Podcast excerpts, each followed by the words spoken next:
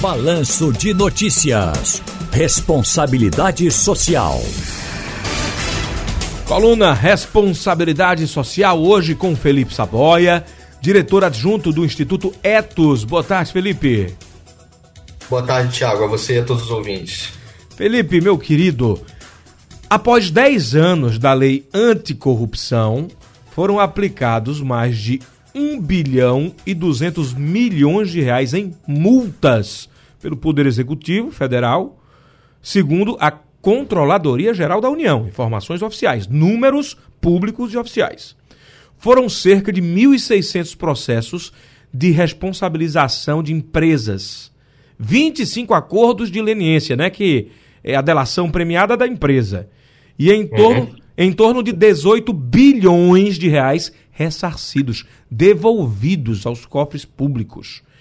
O saldo é positivo, mas há espaço para melhorar isso aí.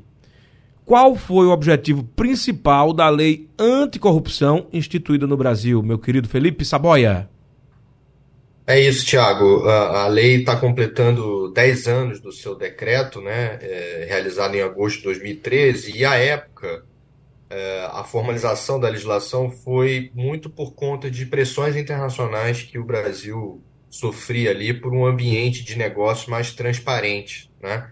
que efetuasse medidas de combate à corrupção de forma efetiva por meio das boas práticas das empresas. Né? Por exemplo, empresas que faziam negócios no Brasil e que tinham né, esse risco de casos de corrupção, então a legislação sofreu essa pressão internacional para que ela pudesse ser implementada. E aí, à época, o Etos participou bastante ativamente de uma mobilização social em favor da aprovação da lei.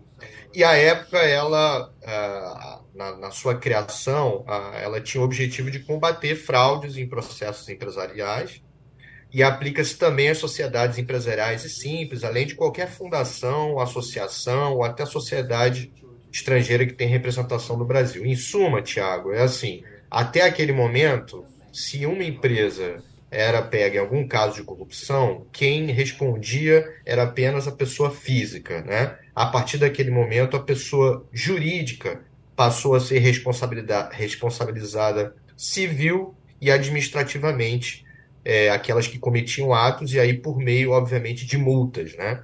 Era a penalização que se dá às empresas envolvidas nesses casos de corrupção. Essa legislação permanece como começou ou houve alguma atualização? O que é que essa legislação anticorrupção prevê hoje?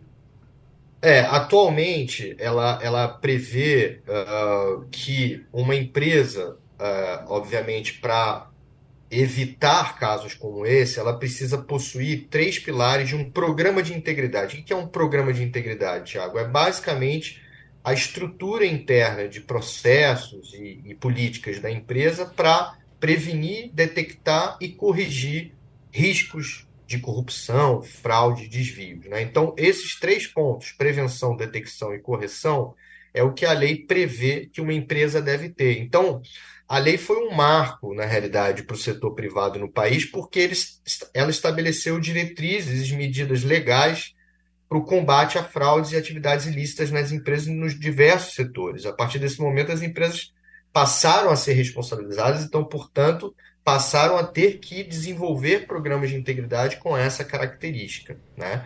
Então, ela não só estabeleceu legalmente quais são os atos considerados antiéticos e quais punições podem ser aplicados, como também oficializou essas diretrizes para a criação desses programas de integridade nas empresas. Então, em resumo, assim, foi um, um, um marco né, para o país. Você comentou sobre esses números importantes, mas a gente ainda precisa avançar muito, né? Avançar no desenvolvimento de programas de integridade nas empresas, principalmente em pequenas e médias empresas, e também, obviamente, na detecção desses casos né, e na negociação de acordos de leniência. Né? Mas, sem dúvida alguma, foi um marco muito importante para o setor privado brasileiro e, consequentemente, para essa luta do combate à corrupção.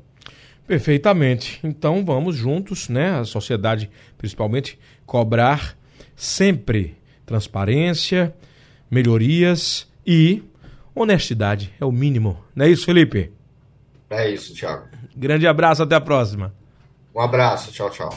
Tchau. Conversamos com Felipe Saboia, diretor adjunto do Instituto Etos. A gente falou sobre a lei anticorrupção, que completa 10 anos, já foi atualizada, mas todos os brasileiros sempre cobram melhorias e mais fiscalização, porque infelizmente o país ainda tem uma fama internacional de ser um país com alta corrupção.